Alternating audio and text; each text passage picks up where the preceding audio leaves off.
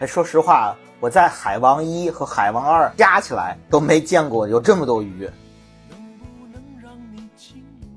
不管是从类型片的角度，还是从现实的情况来说，这场戏它没有那么好。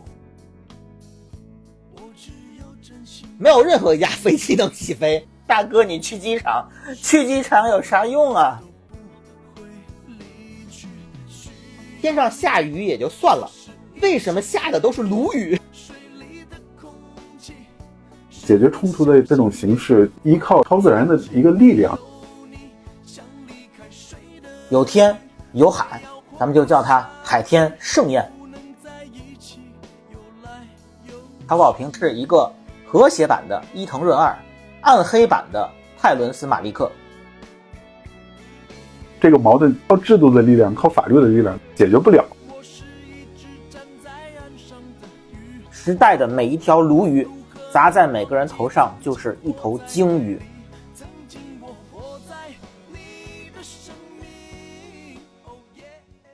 Hello，大家好，这是主播春涛，这是干货影评关于《涉过愤怒的海》长影评节目的最后一期啊，真的是最后一期啊，绝对不会再食言了。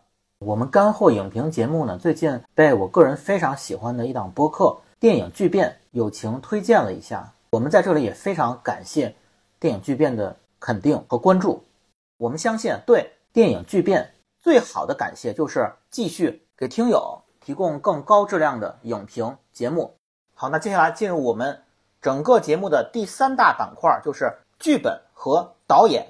我们整期节目只聊一场戏，就是天上下雨。其实啊，受过愤怒的海，大家啊对曹保平吐槽最多的，除了人物不是正常人之外。还有一个很大的吐槽，就是关于啊，他这个故事情节的编织，这个电影啊逻辑不通，很多地方都是靠巧合和偶然。大家吐槽最多在这个跨海大桥上面天上下鱼的这场戏啊，咱们就聊聊这场戏啊。网上的评论吐槽的点，我一小时都说不完。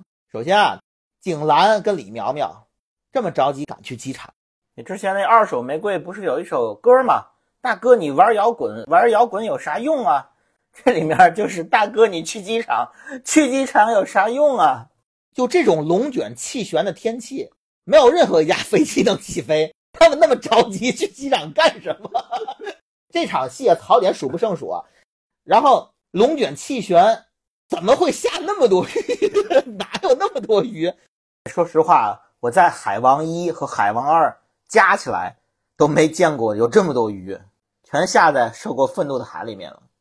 还有一个最逗的一个评论啊，天上下雨也就算了，为什么下的都是鲈鱼？非常奇怪的一些点啊。还有就是这里面那个专车司机李苗苗疯也就算了，那专车司机后面也被感染，然后也风采英文往前冲。包括那三辆车，为什么那三辆车碰巧就撞在了一起？时空关系也不对。这场戏啊，就简直是让人感觉槽点太多了。但是我个人啊。理智上知道他槽点特别多，就如果这场戏是诺兰拍的，他那个三车相撞，我肯定要挑他的刺儿，挑他的各种那时空关系的不对啊。但是如果是一部曹保平电影，我反而会觉得这场戏是非常有曹保平风格的，而且他在心理层面非常打动我，他的整个的情绪完全的把我包裹进去了。可以说，天上下雨这场戏是我二零二三年我的年度观影时刻，这是我在。电影院看到最受震撼的一场戏，我不知道你对这场戏有什么感受啊？那场戏我倒没有觉得它特别好，它有那个奇观性，也挺符合我的预期的。但是我是觉得它就是一种天网恢恢，疏而不漏。其实人也是在这个网里面，可能也有一点这个矛盾，靠人的力量、靠制度的力量、靠法律的力量解决不了了。没错，这场戏啊，绝对不是单纯的奇观展示，它跟整个人物到这个阶段的情绪。是完全挂钩的。我觉得这部电影其实，在最后出字幕的时候少了一个演员，他的演员就是天气。这部电影中，天气是一个重要演员，他的天气基本上是跟人物情绪一直在挂钩的。所以说我完全会忽略到里面一些非常就难以接受的一些 bug。你比如说，为什么三车会相撞？李苗苗早就打专车走了，为了造成三车相撞的巧合，还专门设计了一场戏。李苗苗先让司机带着他去了趟漫展，等了一下周迅和黄渤，然后再开回来，导致了三车相撞。就从技巧层面上，这场戏真的是槽点太多了。但是在人物情绪上，我又特别被人打动。之前说了，底层的愤怒从地下室一直往上烧，但是烧不到上层，你永远见不到景岚的父母，你永远看不到真正的位于食物链顶端的一些阶层，对吧？那你怎么去惩治他们呢？到最后就是只有天意。整个天上下雨的这场戏就是一场天意。我虽然吐槽了黄渤的表演，但是在这场戏，黄渤的表演非常打动我。你看他从那个倒下的车里面打开车门一看，李苗苗，他有一个非常释怀的那种狂笑，给了一个广角镜头，非常震撼。他那个笑，你知道吧？就是真的是那种，就该怎么形容呢？踏破铁鞋无觅处啊！我找了你找了这么长时间，我怎么也抓不到你，天意。我抓不到你，偏要往你那种癫狂的狂喜，完完全全契合他那种状态。在这里面，其实有一点点反映出来那种底层小人物，他有一种真正的逆袭感。他其实是从视觉角度传达出来了。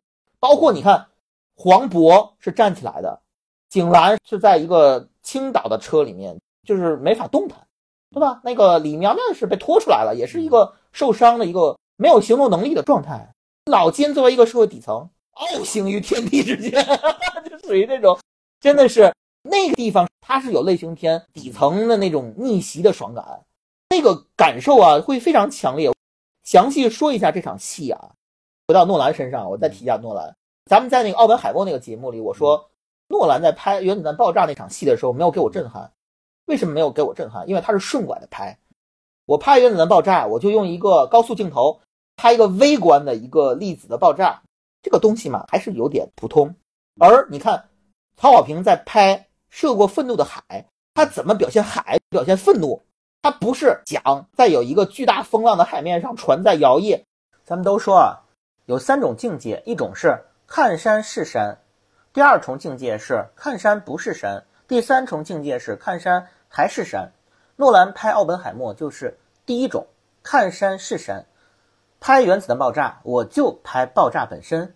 那第二重境界就是看山不是山，就是丹尼保尔拍猜火车，里面伊万迈克尔格雷他钻进一个马桶，然后在里面变成了一片海去游弋，最后再从马桶出来，那是一种吸嗨了之后非常迷幻的状态的一种视觉表现。这是看山不是山。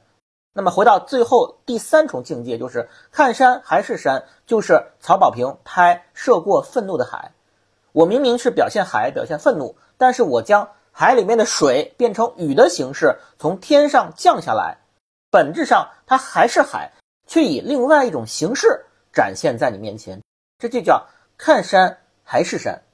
涉过愤怒的海，它以这样一种不顺拐的视觉奇观表现，首先我觉得就非常高级，海。变成了雨水倾泻而下，就像里面所有人物裹挟的那种愤怒情绪一样，给人的感受是非常独特的。咱们说啊，为什么会下雨？我说一个细节，在小说里面，李苗苗不是智商有一点问题吗？小说里有一个情节，景兰找到李苗苗了，都十万火急了。李苗苗说：“哎妈，你有没有炸弹？你给我来点炸药，我去后山炸鱼去。”他那个炸鱼。其实多多少少跟这个意象是有关的。我觉得曹保平多多少少受到了启发。炸鱼是什么意象？就是把海炸掉，然后水和鱼都倾泻而下。他把这个意象就贯彻到一场巨型的龙卷气旋之中，把那个炸鱼的意象完全的扩大化了。而且从类型片的铺垫来讲，下雨这个事儿不是突兀的，它是有迹可循的。一来呢是在之前有天气预报。当老金追李苗苗到展览馆的时候，已经有天气预报了，就是说未来会有那个龙卷气旋或者什么台风登陆。在那个时候，其实已经暗示了后面会有一场巨大的天气的变化。这就很像《碟中谍》第四部，阿汤哥在爬迪拜塔的时候铺垫了未来会有巨大的沙尘暴袭来。等到那场戏结束，往后面一场戏，他会有一场在沙尘暴中跑步着去追一辆车这样一场戏。那就是一个类型片工整的一个叙事方法。后面如果有一场巨大的天气变化，那么前面一定要有伏笔。这个我觉得基本上曹保平还是做到的。还有一点，为什么天上会下雨？为什么会下这么多雨？从客观的逻辑不合理，但是从剧情逻辑是合理的。你记不记得整部电影一开场有一个什么独白，在讲海警抓老金的渔船的时候，他从海警的主观视角，内心 OS 有一段话，就是曹保平一贯的啊。曹保平在电影里特别喜欢数数，《烈日灼心》里高虎那个角色就不断的在算算数，对吧？然后那个李米的猜想里，朱迅也在不断的说数字。涉过愤怒的海一开场，他就在报数，他报什么数？一网是多少吨鱼？他在计算。然后老金在剧情发展的后面不断的在提及，还有好多船我都不管。他脑子里一直在惦着他那几艘船能捞上多少鱼，一网是多少吨。那么他这个想法最后就具象化的变成了这场戏里面从天上倾泻而下的那个鱼，什么感觉呢？就好像老天爷在跟老金说。你不是要鱼吗？鱼在这儿呢。这个鱼是老金脑子里的一个结，是他的一个心结。所以说这场戏是老天爷一种魔幻的方式解开了老金的心结，同时在这场戏，善和恶或者底层和上层，他的整个的形式关系发生了逆转，也解开了老金另外一层心结。他抓到了凶手，等于在这场戏，老金他一直心心念念的鱼以一种。非常奇幻的方式就落在了他前面，而且同时他抓到了凶手，他认为的凶手他抓到了，底层进行了逆袭，这些意象它是连在一起的。这里面不断展示了鱼在岸上不断的在拍打，鱼在垂死挣扎嘛，对吧？你看娜娜在这里面会说，是挣扎痛苦一些还是不挣扎痛苦一些？我为什么前面说娜娜有一点点像鱼嘛？从某种意义上来讲，娜娜是猎物，李苗苗是猎人。李苗苗是猫，娜娜是鱼。然后我们在想，有一句话叫“竭泽而渔”。老金他们在公海上面，在那个休渔期去捕鱼，本身就是一种竭泽而渔。竭泽而渔讲的是什么？你把那些小鱼捞上来，就没有下一代了，在生态上就有问题了。他讲的就是上一代对下一代的这种过度的，怎么说呢？榨取。对，非常准确，过度的榨取。所以他在讲一个非常黑暗的事实，就是老金用公海捕捞的方式去竭泽而渔，而电影中的所有家长其实也在竭泽而渔。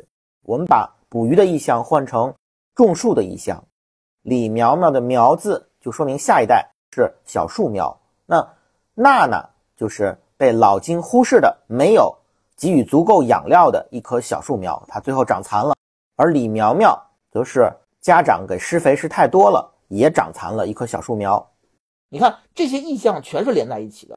所以说，像你说的，这场戏同样表现了天网恢恢，疏而不漏。最终，你恶人总会受到天谴，这就是一场天谴。这就很像是最近电影版《三大队》中啊，刘欢唱的那首《人间道》中的歌词：“哎，好人都未必有好报，坏人凭啥享安乐？我要。”让那亏过心的鬼目中有王法。你看，李苗苗被老金拖行，他就跟那些在地上扑腾的鱼是一样的。此时他已经没有行动能力了。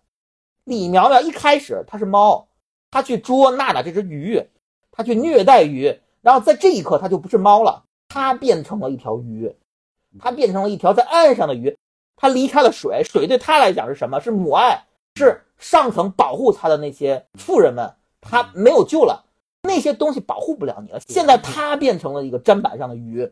老金跑到他那个李苗苗家里，拿的是一个鲨鱼刀。对，老金拿的是鲨鱼刀，他杀的是鱼，竭泽而渔。其实他真正害的是他的女儿，但是在这一刻，他认为李苗苗，他才是杀死女儿的凶手，所以他要把这只猫变成砧板上的鱼，用鲨鱼刀杀死。所有这些意象都串联起来了。你看，在这一刻，猎人和猎物进行了翻转，这就是娜娜之前说的那句话嘛：要想成为猎物，先要成为猎人呢。这时候，老金就成为了猎人，这是老金的一个以眼还眼，以牙还牙。这个电影中还有一些意象是辅助这个东西的，你发现没有？这部电影中有无数的一个人拖行另外一个人的画面。首先，在老金进入到李烈别墅的时候，打斗中李烈在悬梯上不断的在拉老金下来，对吧？有一个拖行。然后李苗苗跟娜娜在两个人发疯的时候，李苗苗也会拖着娜娜，对吧？包括娜娜也会拖着她的男友。你会发现这里面人总是在拖行着另外一个人，包括到最后高潮戏海滩，老金是怎么救景兰的？他是从海里把他像一条鱼一样拖上来。在原著小说中有一个描述，就是他们捕鱼的时候捕到了一条大鱼，一个大眼金枪鱼。所以海滩这场戏，黄渤拖着周迅，老金拖着景兰。哎，你看周迅大大的眼睛，而且是金马、金像、金鸡三金影后，就像是一条大眼金枪鱼。你会感觉这部电影中所有关于人拖人的意象，都像是一个人在拖着一条离开了水的大眼金枪鱼。这个拖行的意象其实就是猎人和猎物，拖的人在那一刻他就是猎人，而被拖的那个人在那一时刻就是猎物，就是鱼。所以说，整个拖行的意象它是贯穿着这个电影始终的。老金拖行李苗苗，老金拖行景兰，其实某种程度上就是以牙还牙，以眼还眼嘛。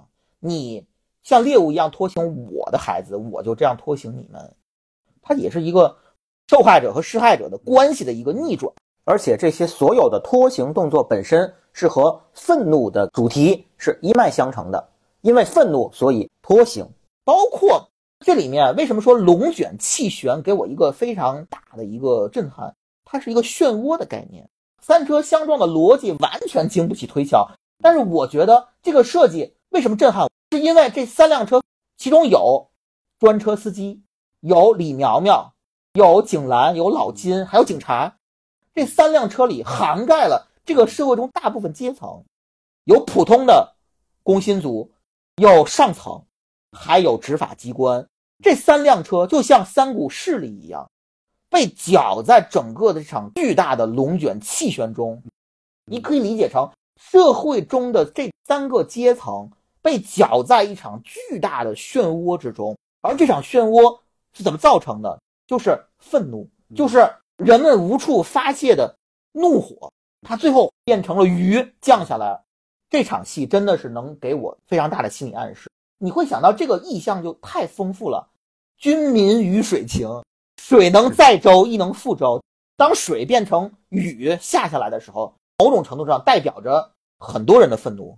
咱们刚刚提到了，有人问为什么天上下的都是鲈鱼，那我就可以这样说：时代的一粒沙。砸在每个人头上就是一座山，而时代的每一条鲈鱼砸在每个人头上就是一头鲸鱼。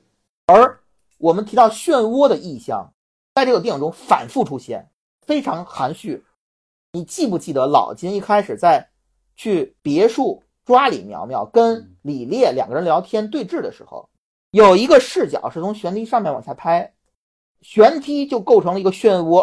老金和李烈在那场戏就处于漩涡之中，而你看到景兰他去使馆拿儿子签证，应该是领事还是什么那个工作人员，他在悬梯之上，景兰就处于悬梯之下。又有一个俯拍镜头，景兰本人也是处在漩涡之中。包括有一些我更过度解读的东西啊，你注意到没有？景兰跟老金有一个很暧昧的东西，就是景兰啊紧张的时候总是拿一瓶矿泉水。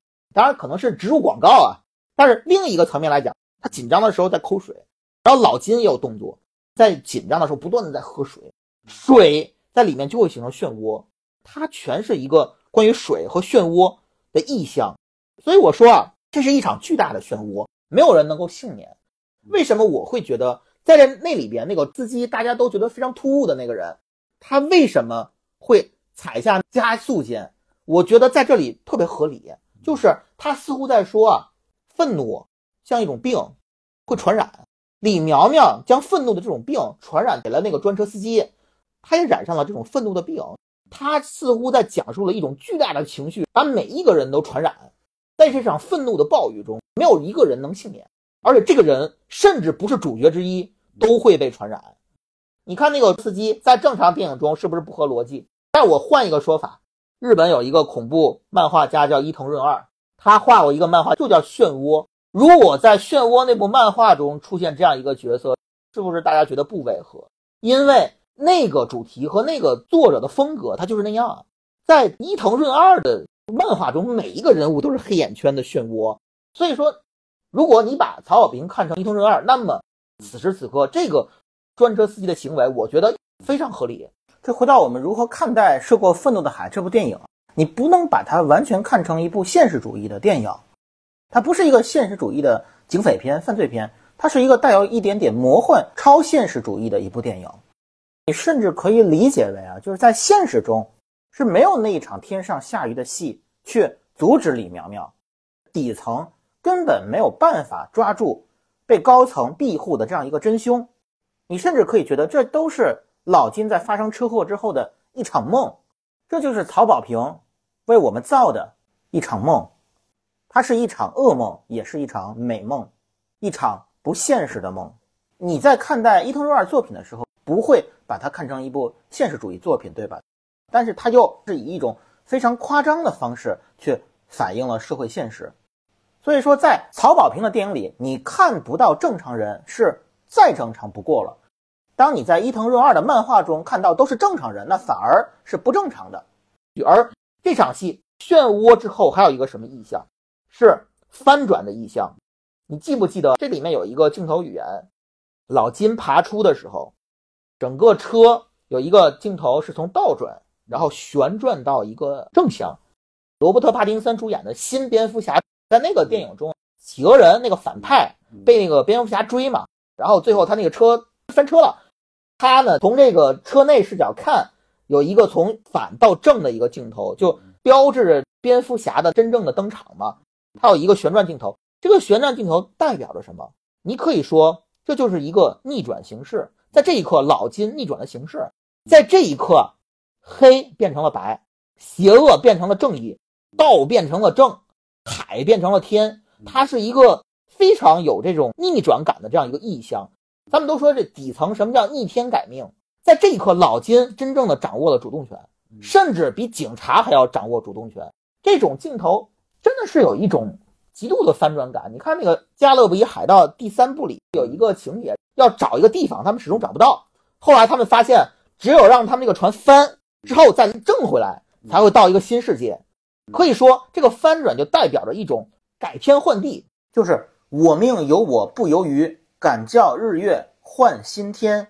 弱势在这一刻因为天意变成了强势。而这场戏还有一个重要的特点。这个电影的摄影几乎啊全程采用了一个广角镜头。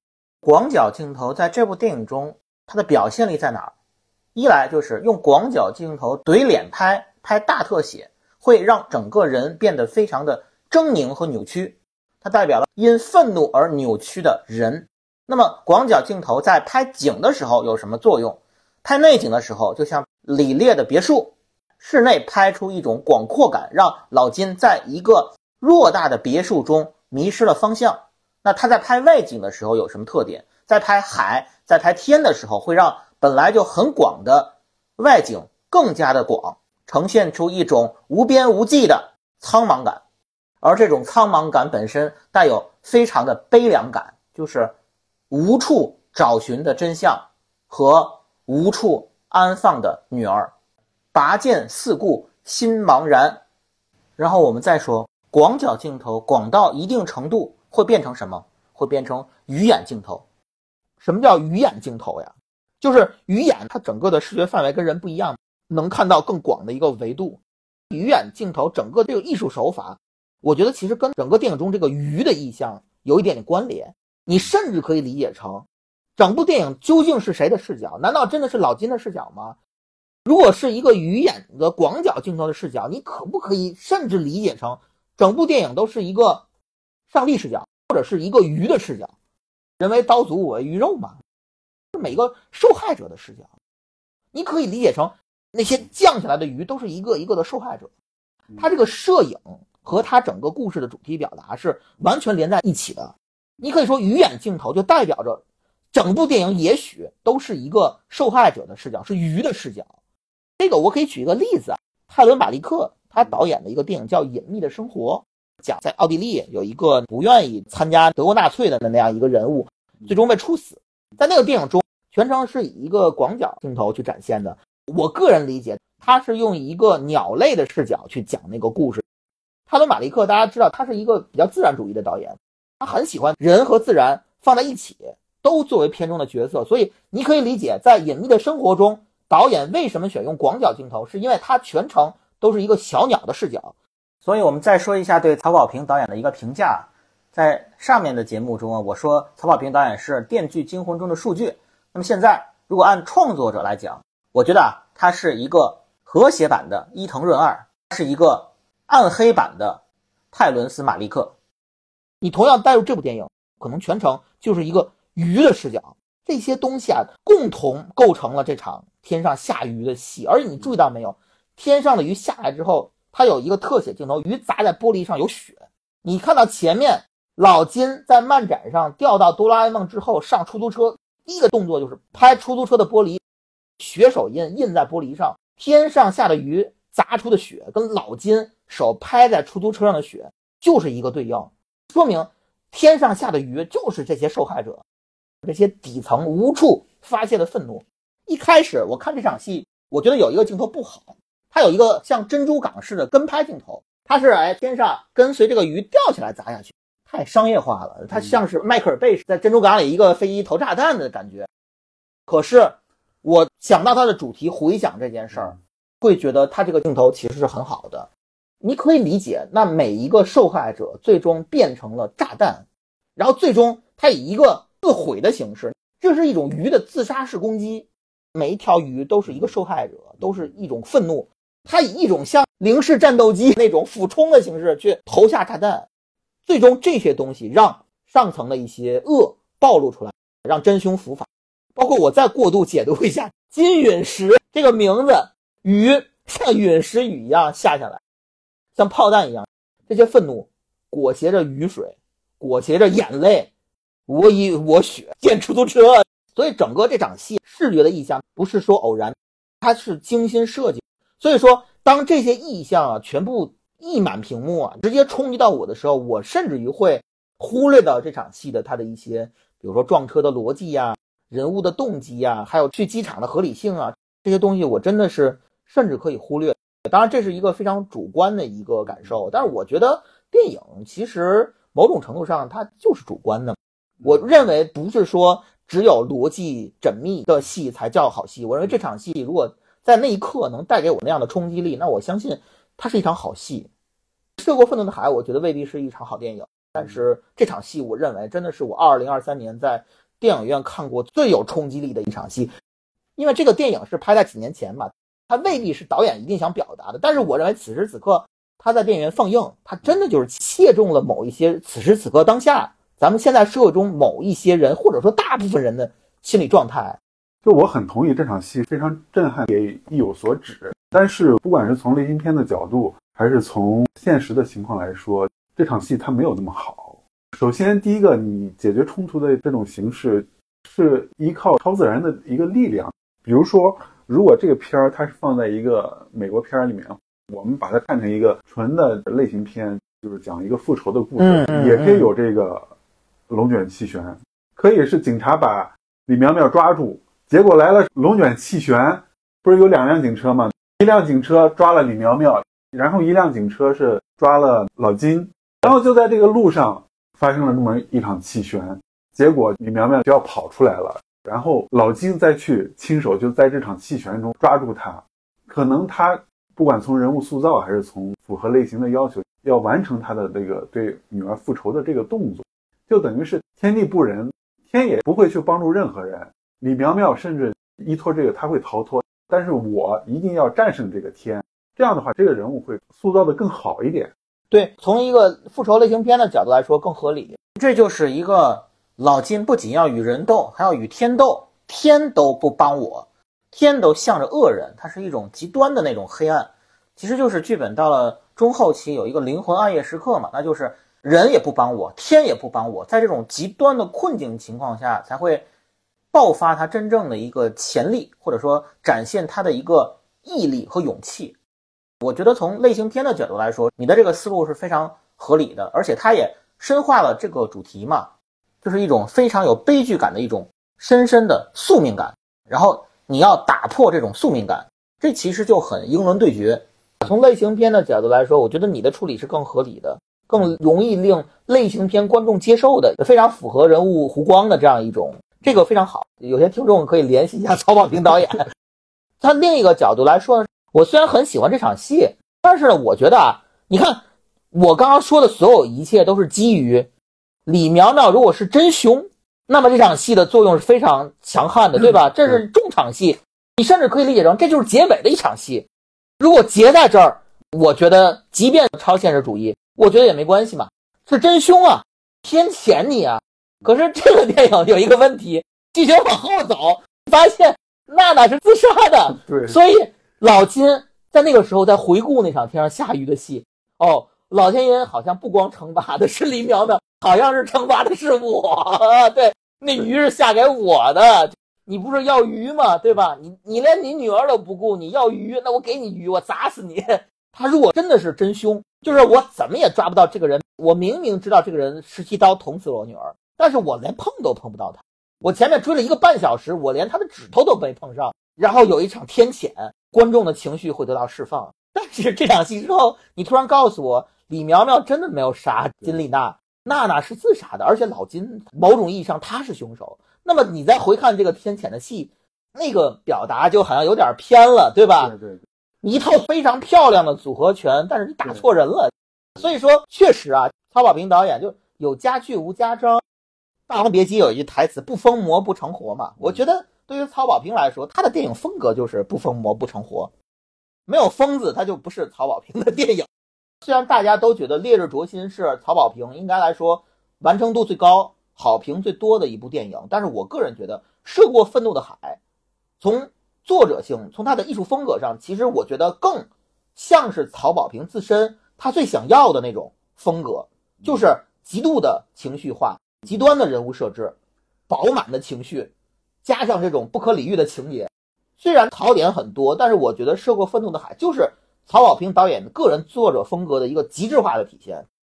你看，我们在看他的电影《狗十三》的时候，为什么大家会觉得，哎，你说曹保平他电影中也有普通人啊，《狗十三》里那个李纨那个女儿和他的父亲果敬林，对吧？他这个父女关系就是我们八零后这一代常见的一种父女关系啊。他就像我们普通人一样啊，那个电影它不是曹保平编剧的，《狗十三》是这个交大焦华静啊他编剧的一个剧本，是他独立编剧，没有曹保平参与。而你看到像《烈日灼心》、像《涉过愤怒的海》，都是曹保平亲自参与了编剧，所以在气质上你会看到，可能《狗十三》呢，它里面含曹保平量还没那么高，就《涉过愤怒的海》含曹量，我觉得是极致的。但是不管怎么说啊，我还是非常感谢曹保平导演为我们奉献了这样一场精彩的电影。有天有海，咱们就叫它海天盛宴。那么有天有海，还有像长着翅膀一样往下掉的鱼，咱们就叫它天海翼。你看，后回了日本的主题。其实大家可以搜到啊，在 B 站上有一个恶搞的视频，就是将2014年黄渤在春晚。跑步机上唱的那首《我的要求不算高》和涉过愤怒的海的影像进行了一个恶搞的二创，非常的黑色幽默。它里面啊，针对那个歌词配上了涉过愤怒的海中的影像，比如说八十平米的小窝，它配的就是娜娜被困的壁橱；还有个温柔的好老婆，配的就是捧着骨灰和歇斯底里的顾红；孩子能毕业上大学。配的是娜娜的棺材和日本的葬礼，毕业就有好工作。配的是娜娜在日本被李苗苗虐，每天上下班很畅通，没有早晚交通高峰。配的就是老金在地铁追李苗苗，天天去户外做运动，看蔚蓝的天空。配的就是龙卷气旋撞车拖行，人们的关系很友善。配的是景兰开车撞老金，陌生人之间都是笑脸。配的就是李烈。拖行老金，你初看上去它是一种地狱笑话，但笑着笑着似乎就让人哭了。如今已经二零二三年了，再重看这个二零一四年的小品，黄渤唱出的歌词，我们真的实现了吗？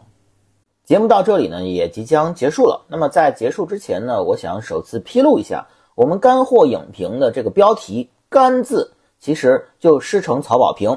曹保平导演有一部电影叫《狗十三》，他的十三拼成了一个字母，就是 B，所以说狗十三就是狗 B。那么我们的干货影评呢，其实也是一句痛骂。干货影评或影评都不是重点，干是重点，干就完了。我们试图效仿曹导的生猛，因此呢，有了之前一期对诺兰《奥本海默》节目的痛批，非常偏激。在《涉过愤怒的海》中的曹保平导演，他和两位女编剧去合作，其实呢，在某种程度上呢，他也试图像片中的老金一样去理解比他年龄更小的一代人的心理状态和生活状态。那么，曹导在自省，我们节目是否也需要自省？我们当时在做诺兰节目的时候，是在客观的批判诺兰本身，还是说在享受批判诺兰的快感？回头再去看，二者兼而有之。但是我们也不会道歉，因为诺兰确实有值得批判之处。虽然我个人非常喜欢《涉过愤怒的海》，但是我面对网上质疑《愤怒的海》这部电影的网友的一些言论，其实我并没有做成一期。直怼的节目，反而我希望尝试换位思考，从普通观众、普通网友的角度去理解这些争议，从而进一步理解导演和观众之间沟通的密码。我相信我们的影评会和导演一起成长，观众会和导演一起成长。那么，我们跳出电影的维度，墙的一项，美国和墨西哥之墙，柏林墙，韩国和朝鲜的分界线。国与国、民族与民族之间无法达成理解的这堵墙，就像巴以之间的墙。那这道墙、这道海，是否最终会像炮弹一样倾泻而下？真心希望有一天，每一个人都能涉过属于他的愤怒的海。希望不同年龄、阶层、人与人、国与国、人与自然之间，能建立真正有效的连接，多一些开放包容，少一些刻板偏见，固步自封。不要再分什么墙内墙外，打破那堵横在人心中的墙，涉过人心之海。我们也受到电影巨变的启发，决定在每一期长节目的最后呢，新增一个板块，就是我们所做的节目曾经受到过哪档播客的启发。这期涉过愤怒的海的节目，要感谢 GQ Talk 那档播客中对于曹保平导演的采访，关于 cosplay 的意向，令我们大受启发。还有我们在做《河边的错误》那期节目的时候，其实受到了电影巨变中对于《秋菊打官司》这部电影的一个评论的启发，包括我们在做《坚如磐石》那期节目的时候，关于周冬雨代表观众的灵感就来源于没折腰 FM 中空山小姐姐的启发。以上这些播客都对我们干货影评有着非常大的帮助，希望各位听友能够收听他们的相关节目。如果说横在每一个主播面前的都是一座喜马拉雅，如果说每一个主播都是一个小宇宙，那我相信播客就是连接这些孤独的小宇宙的桥梁。如果每一个小宇宙都能连接在一起，那将是一片浩瀚星空。好，感谢收听本期干货影评。干货影评于各大播客平台和微信公号均可在线搜索收听。除了像本期《涉过愤怒的海》这样的影评长节目，干货影评还推出了每期四到十分钟的影视短评节目《干货短评》。希望诸位听友多多点赞、收藏、转发、评论、打赏，你们的每个小小支持或大大的不支持，都是我们更新的巨大动力。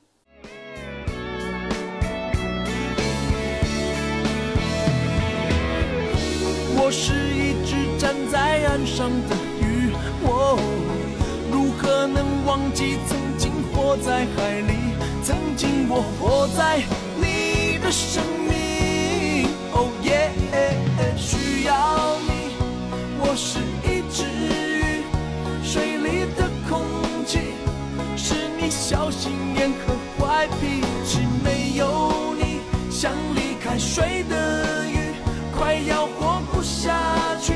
为什么不能？